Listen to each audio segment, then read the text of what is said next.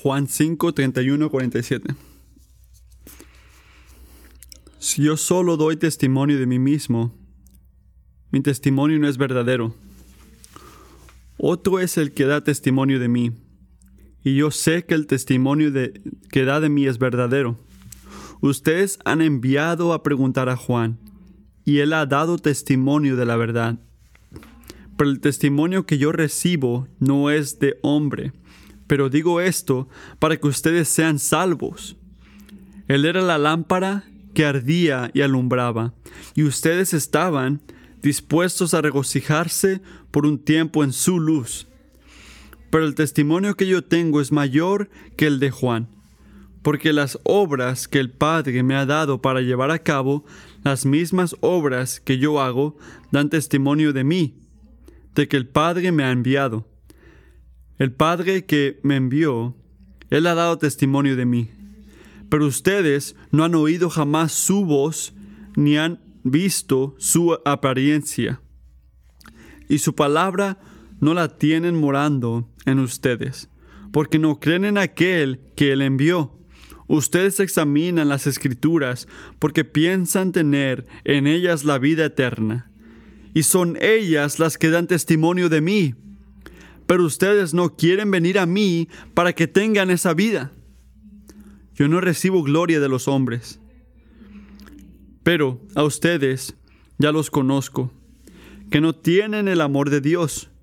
Yo he venido en nombre de mi Padre y ustedes no me reciben. Si otro viene en su propio nombre, a ese recibirán. ¿Cómo pueden creer cuando reciben gloria los unos de los otros y no buscan la gloria que viene del Dios único? No piensen que yo los acusaré delante del Padre. El que los acusa es Moisés, en quien ustedes han puesto su esperanza, porque si creyeran en Moisés, me creerían a mí, porque de mí escribió él. Pero si no creen sus escritos, ¿cómo creerán mis palabras? En el camino que hemos estado en el Evangelio de Juan ha sido un gran tiempo y quiero poner una pregunta, una o dos preguntas a ustedes. Piensen en esto. ¿Por qué? ¿Por qué luchamos creer en Cristo Jesús? ¿Qué es lo que nos impide en creer en Cristo Jesús con todo corazón? Piensa esto mientras oramos. Oren conmigo. Jesucristo, te agradecemos. Te agradecemos que en tu misericordia y tu gracia nos has dado todo día. Vemos tu soberanía, tu reino sobre nosotros. Padre, oramos esta mañana mientras leemos tu palabra. Que nos ayudes a verte por lo que eres poder amarte supremamente y servirte santamente. Que podamos adorarte libremente. Ayúdanos a responder a tu gracia sabiendo que no poseemos el poder de obedecerte, sino que tu amor y solamente tu amor nos ayuda a servirte a ti. Padre, ayúdanos verte y conocerte y creer en ti completamente. Te agradecemos, Señor. Amén. Bueno, yo hice unas preguntas y estoy seguro que estás pensando en esto. Así que amigo, si estás luchando con el cristianismo, si estás pensando en estas cosas, Puede ser que tienes muchas preguntas, tienes una lista de preguntas en tu mente en este momento. Puede que estás luchando a creer en la Biblia, puede que luchas eh, con la hipocresía cristiana. Estás incómodo o incómoda con unas cosas que ha hecho la iglesia o que ha dicho la iglesia. Piensas que sabes exactamente lo que te está previniendo poner toda tu vida en Cristo Jesús. O puede que algunos de ustedes ni siquiera están pensando en esto, no están pensando en ninguna de esas preguntas.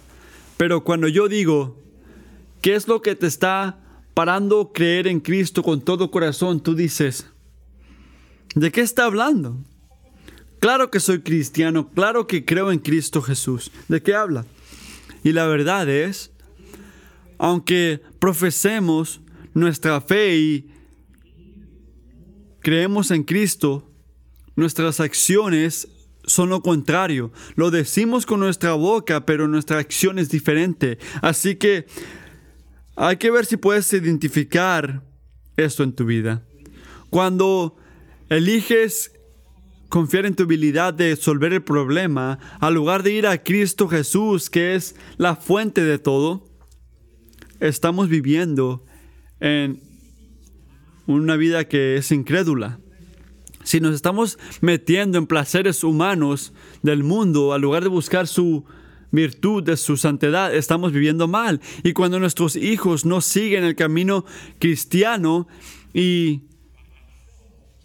queremos cambiar sus acciones nosotros, al lugar de ponerlos ante Dios, que es el que cambia el corazón y libra la alma, estamos viviendo en un mundo de incredulidad. No estamos creyendo. Podemos ver la soberanía de Cristo Jesús. Y estas preguntas y luchas a veces no son obvias. Puede que no son unas que podemos decir a voz alta para que otros escuchen, pero son verdaderas. Últimamente, la, el raíz del problema está en nuestros corazones. Y algo que ha ido mal en nuestro nuestro corazón.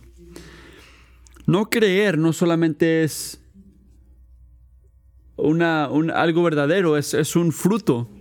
Es la verdad en cada situación, en cada parte de nuestras vidas. La fe está presente o la fe está ausente. Y esto es verdadero, pero al no creer también es un fruto en que no viene de, de nada, no viene como del aire. No, es el fruto, el resultado de nuestra idolatría espiritual. No confiamos en Cristo porque estamos confiando en otra cosa. Y esto es verdad. Imagínate esto. Estás con un hombre, un hombre que no puede ver, y dice que el rojo no existe. Así que tú te tomas tu tiempo y le dices, Déjame explicarle a este hombre por qué existe el color roja, rojo. Hablas de dónde lo puedes ver en la naturaleza y luego te das cuenta. No puedes ver color porque eres ciego. Y le explicas todo esto y después entiendes que sabes que no estoy yendo la manera correcta. No importa si existe el color rojo o no, sino que el hombre que quieres convencer no puede verlo. Él es ciego. Y el, mismo principio es verdad espiritualmente. ¿Por qué nosotros no percibimos a Cristo Jesús como supremo y, y, merecedor de toda la confianza? Es porque nuestros ojos, nuestros ídolos, a lo que nos estamos aferrando, a que estamos confiando, al lugar de confiar en Cristo Jesús, nos están haciendo ciegos de la verdad y el poder de Cristo Jesús. Y esto es exactamente lo que está ocurriendo en Juan 5. Así que en el texto que leemos, Juan nos lleva en esta, este camino donde estamos en primer línea, donde Jesús está teniendo una conversación con los judíos para poder ver lo que pasó antes de esto. Es donde Jesús sanó a alguien que no podía caminar. Y le dice, toma tu cama y camina. El hombre es sanado y continúa con su vida diciendo la buena noticia de que Jesús lo ayudó a caminar. Los judíos ven al hombre y le dicen, ¿por qué estás trabajando en el sábado? Y eh, se enteran que Jesús fue el que lo sanó. Y ahí es donde llegamos a este pasaje donde Jesús habla con los judíos de por qué está haciendo estos, estas obras en el día de, sábado, en el día donde tienen que descansar, y quería matarlo por esto. por, por obrar el sábado. Así que Jesús, siendo Jesús, se toma su tiempo para explicarles lo que está pasando. Así que ellos, los judíos, no podían entender que Jesús está quebrando las normas. Él habló a una mujer, una mujer samaritana, está quebrando ahí las normas.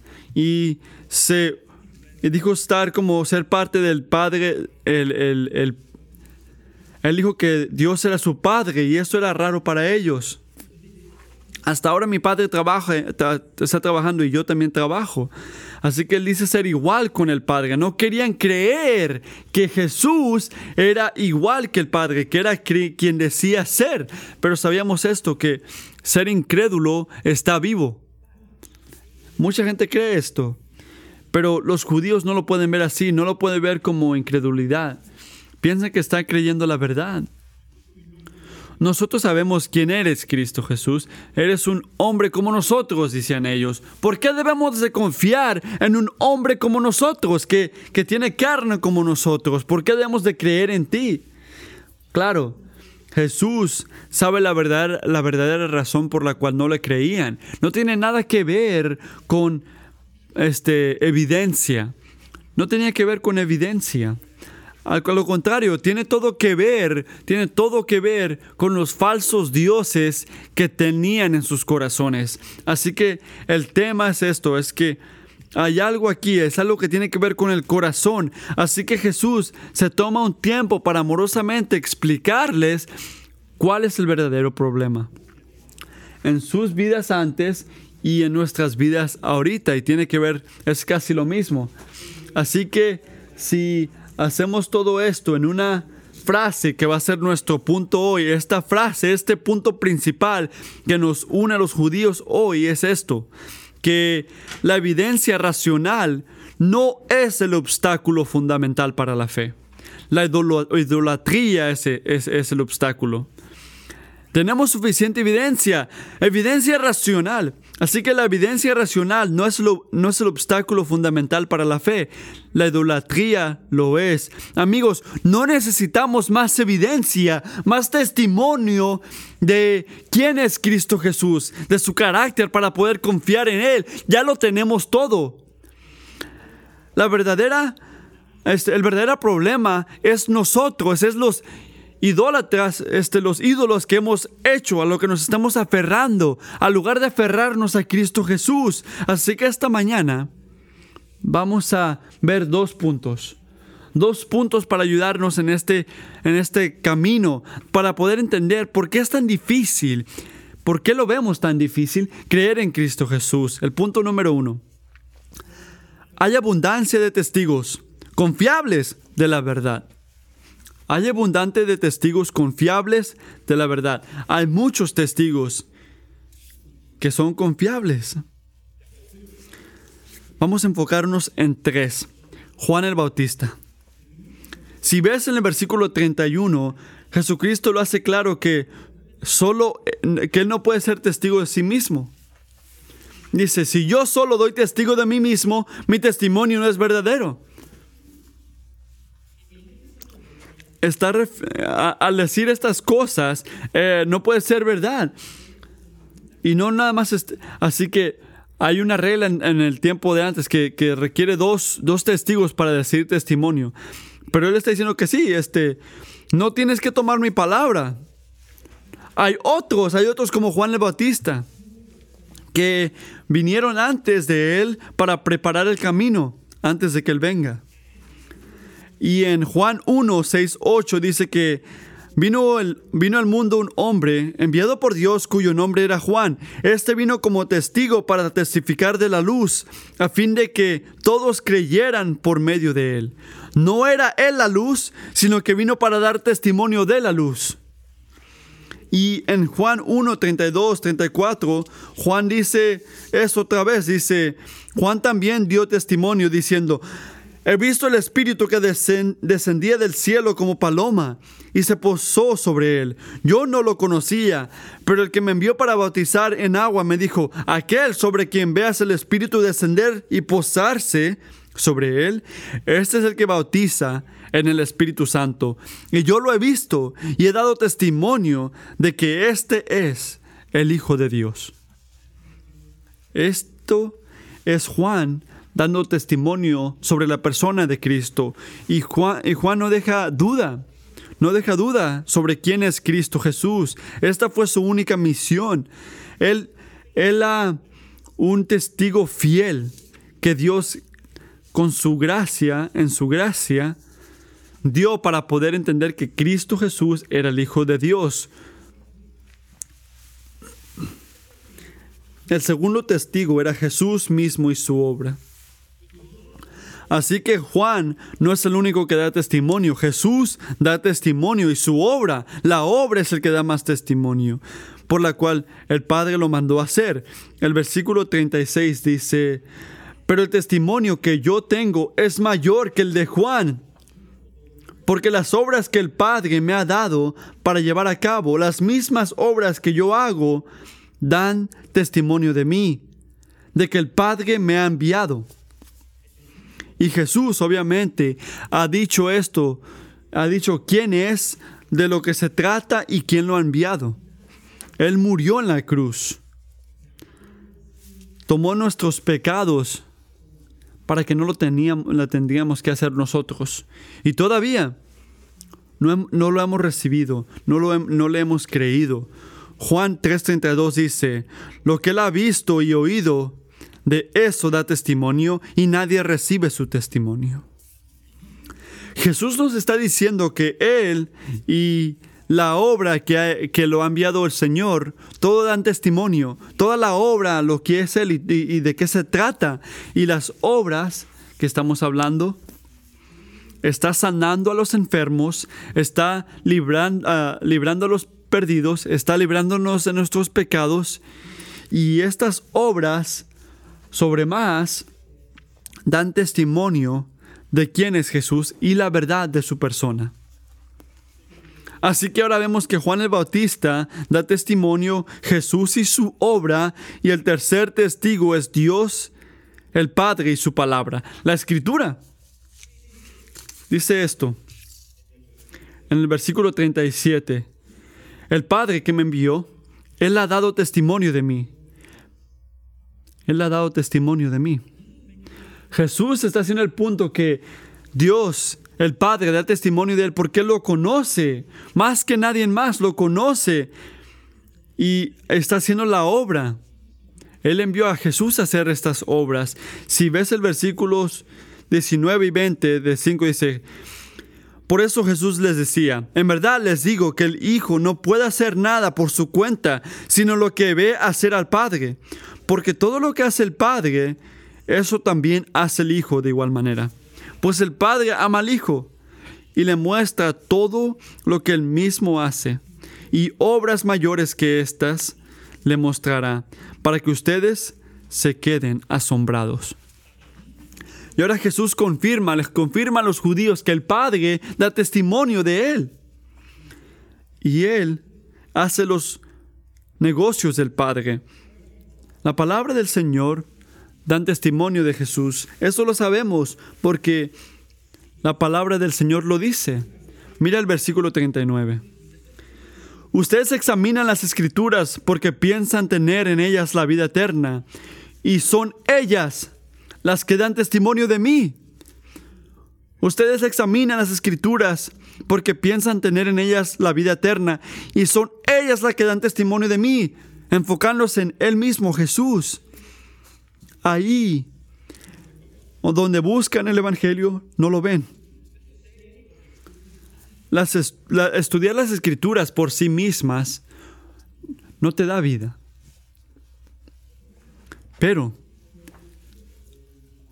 dan, te guían hacia el único que da vida, que es Cristo Jesús. Significa que cuando estudiamos la palabra del Señor, deberemos, estas palabras deberían llevarnos a obedecer y transformar nuestras vidas como un resultado de, de la fe genuina en Cristo Jesús. Los judíos fallaron ver esto, donde pasaban todo su tiempo estudiando, los guiaba exactamente hacia la persona que estaba hablando con ellos en ese momento. El mensaje del Evangelio no lo vieron. Y nosotros no somos tan diferentes. Igual que los judíos, todos nosotros tenemos una oportunidad.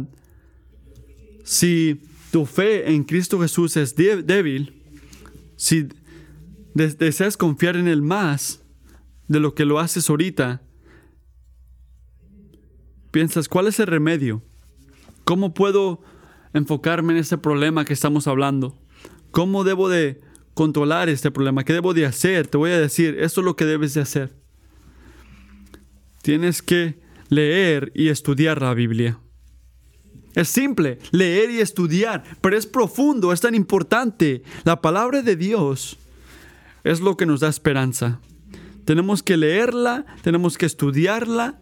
No lo trates como si fuera una píldora de magia y no sirvió, así que eh, ya no lo voy a hacer otra vez. No, tienes que Tienes que enfocarte en ella, tienes que meditar en esta palabra, día y noche meditar en esto y dejar que, que te, te rompa el corazón, tu mente.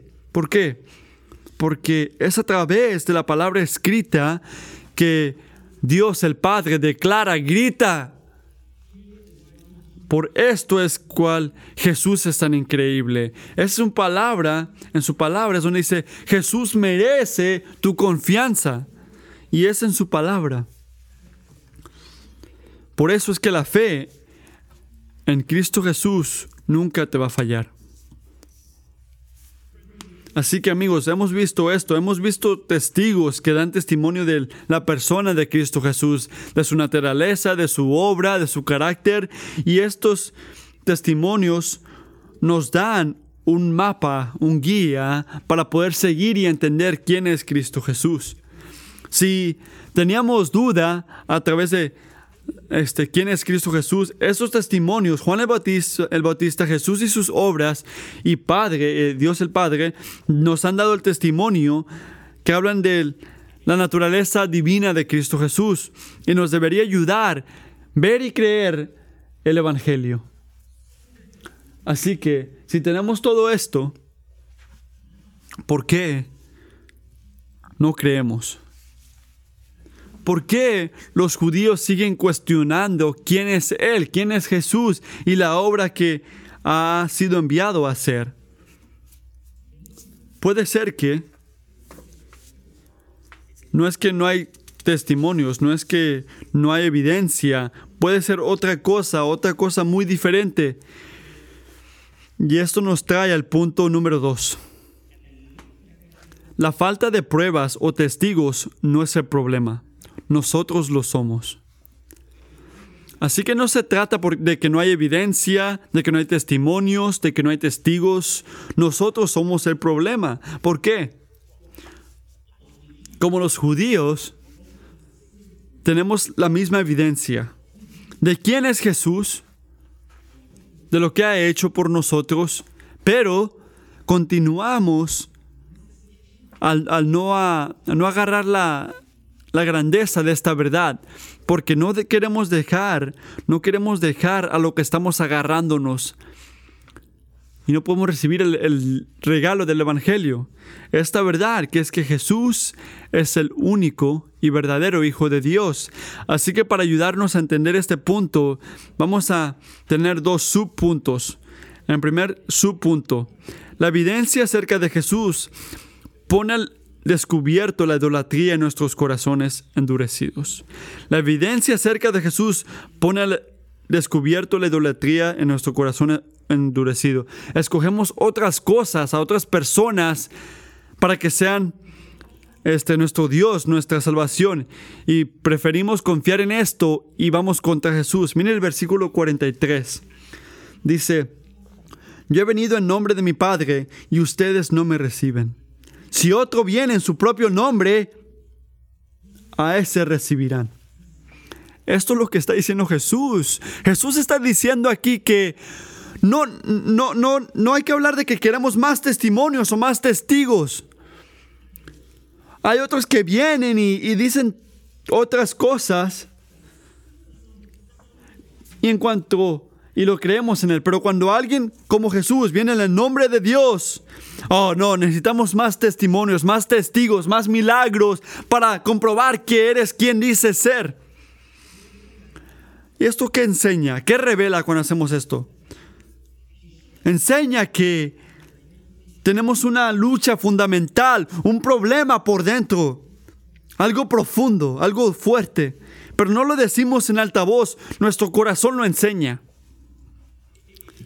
Enseña que preferimos no luchar con alguien que dice tener autoridad sobre nosotros. La verdadera idea de que alguien venga en el nombre del Padre es algo, wow, que no puede ocurrir.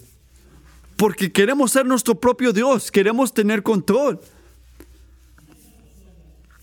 Nos decimos que no hay suficiente evidencia y por eso no creemos. Pero si somos honestos, en realidad no creemos porque no queremos creer.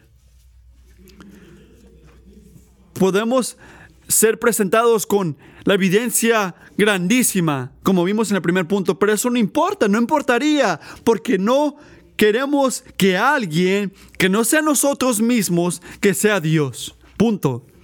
Nadie más. Quiero controlar mi propio destino, quiero hacer lo que yo quiero, no lo recibimos porque no creemos en Él. Y ser incrédulos revela la verdad del Evangelio la lucha en nuestro corazón. Nuestro corazón está endurecido y buscamos todo, cualquier otra cosa, menos lo que nos puede dar vida, que es Cristo Jesús. La siguiente lucha es esta. Buscamos la gloria para nosotros mismos y los demás mientras rechazamos la gloria que viene de Dios. ¿Cómo se ve esto? Lo hacemos esto. Estamos buscando nuestra propia fuerza y no vemos la gloria que viene de Dios. Vemos lo que hacemos nosotros, todo lo que hemos cumplido en nuestras vidas, porque nos se convierte en nuestros ídolos, porque vivimos una cultura que se glorifica a sí misma. Nos, nos, nos convertimos en nuestros propios ídolos. Nos oscurecemos. No podemos ver, nos convertimos ciegos y no podemos ver quién es Cristo Jesús. No es él es nuestro Salvador. Mira el versículo 44. ¿Cómo pueden creer? ¿Cómo pueden creer? Cuando reciben gloria los unos de los otros y no buscan la gloria que viene del único Dios, del Dios único. La gloria de Dios de la que está hablando aquí no es la que dicen, wow, hombre, tú eres tan increíble. No, tú no, tú eres increíble, dice la gente, ¿verdad? Esta no es la gloria que nos damos. Esa gloria no es la que habla Dios. Jesús está hablando de la gloria esta. Cuando dice recibir gloria de los unos de los otros. Está diciendo esto, está diciendo de la manera que nos aferramos a las cosas que son gloriosos en los ojos de los hombres de este mundo. Y estas cosas que son moldeadas por el mundo de nosotros. Y no nos estamos agarrando las cosas que dice Dios que es verdadero, que es glorioso, que es su Hijo Jesucristo. Eh, hacemos una decisión de escoger, elegir otras cosas sobre Dios. Cosas como nuestra carrera, nuestras academias, nuestras familias, nuestra, ah, nuestro, dinero. Y vamos tras estas cosas no porque, no porque son malas en sí mismas, no son malas en sí mismas, pero porque se convierten se convierten en este, algo muy importante, tomen presidencia sobre Dios, se convierten en ídolos. Y no te equivoques, esto, este es este, el plan del maligno, es un esquema diseñado por el diablo para no dejarnos ver a Dios y mantenernos en el pecado. Segundo de Corintios 4 dice esto, en su caso, el Señor de este mundo las ha guiado, dice este en los cuales el Dios de este mundo ha cegado el entendimiento, la mente de los incrédulos, para que no vean el, resplandor del Evangelio de la gloria de Cristo, que es la imagen de Dios. ¿Cómo tenemos que responder? Esto es lo que tenemos que hacer y espero que nunca paremos de hacer esto. Tenemos que buscar, buscar la gloria que viene de Dios y solamente eso. Puede que te preguntes, ¿qué significa esto? ¿Qué significa buscar la gloria que viene solo de Dios? ¿Cómo buscamos a Jesús? Lo buscamos al conocerlo más y más. Nos pasamos día tras día buscando su gloria. Y al esto me, quiero decir que meditamos en su palabra.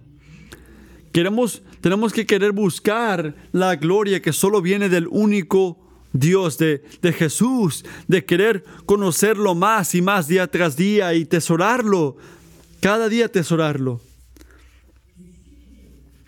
Lo buscamos al reconocer que somos pecadores y Él no lo es. Que solo Él puede librarnos. Lo buscamos al ir a Él en humildad y pedirle perdón por nuestros pecados. Y amigos, en estas cosas, tomando tiempo, buscar de Dios, buscar de Cristo, hacemos mucho de Él y menos de nosotros. Y su gloria, hacemos más de Él y podemos caminar en obediencia y fe en solamente Él. Así que hemos visto que hay muchos testigos. Juan el Bautista, Jesús y su palabra y su obra, y Dios el Padre y su palabra. En su palabra. Pero también hemos visto que la presencia de estos testigos no necesariamente traduce en creer en Cristo Jesús, ¿verdad? No creemos en Él, no porque no hay evidencia, no porque no hay testigos, sino porque luchamos con un problema profundo. ¿Cuál es ese? Es que el obstáculo más grande para la fe genuina no es que no hay testigos, sino eso que está en nuestros corazones. El obstáculo más grande a la fe genuina no es que no hay testigos, sino que es nuestros corazones, es ese deseo, esa necesidad de aferrarnos a todo lo que celebramos, estas cosas que deben de hacernos sentir mejor. Podemos concluir que el problema que nos que no nos deja creer en Cristo Jesús no es algo de evidencia, no es algo de testigos. No es que no hay evidencia, no es que no hay testimonios. Es un problema de idolatría. Es un problema de corazón. No deseamos la gloria de Dios, sino la que viene del hombre, de uno del otro.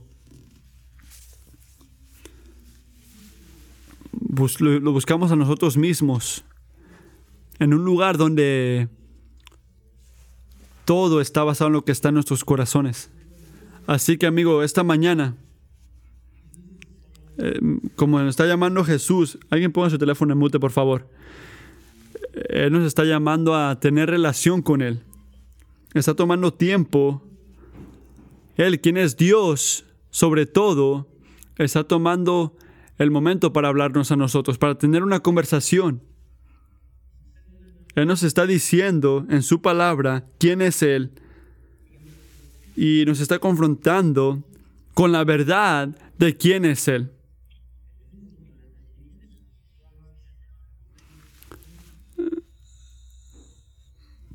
Él quiere que sepamos quién es Él y, quién es su gloria.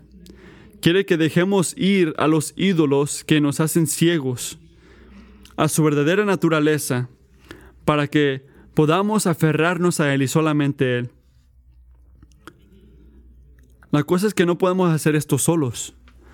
Así que necesitamos al Espíritu Santo. Necesitamos que el Espíritu Santo nos ayude a hacer esto. Necesitamos su poder para que nos santifique. Necesitamos que el Espíritu Santo nos dé fortaleza para que podamos buscarlo a Él.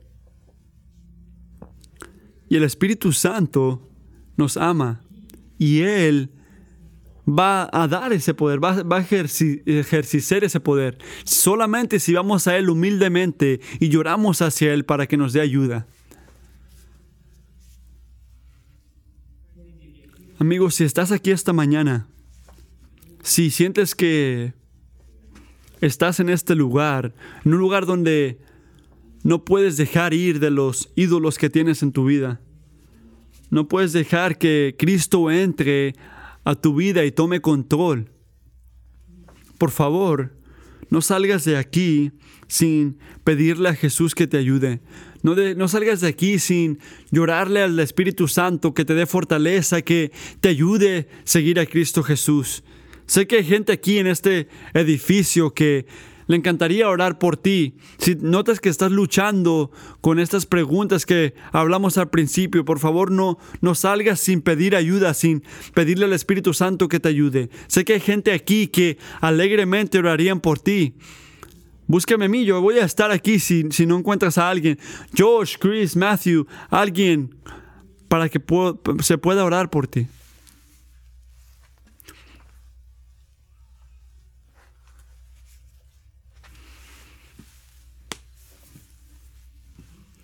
Pídele a Él, pídele a Jesús que te dé fe para que puedas creer en la verdad, la verdad que sabemos de verdad, que está en su palabra. Y es esto, que Jesucristo es el Hijo de Dios, que fue enviado para librarnos y restaurarnos a sí mismo. Eso es lo que nos ayudaría creer. Esto es lo que quitaría ese obstáculo que nos previene no poder creer en Él. Vamos a orar.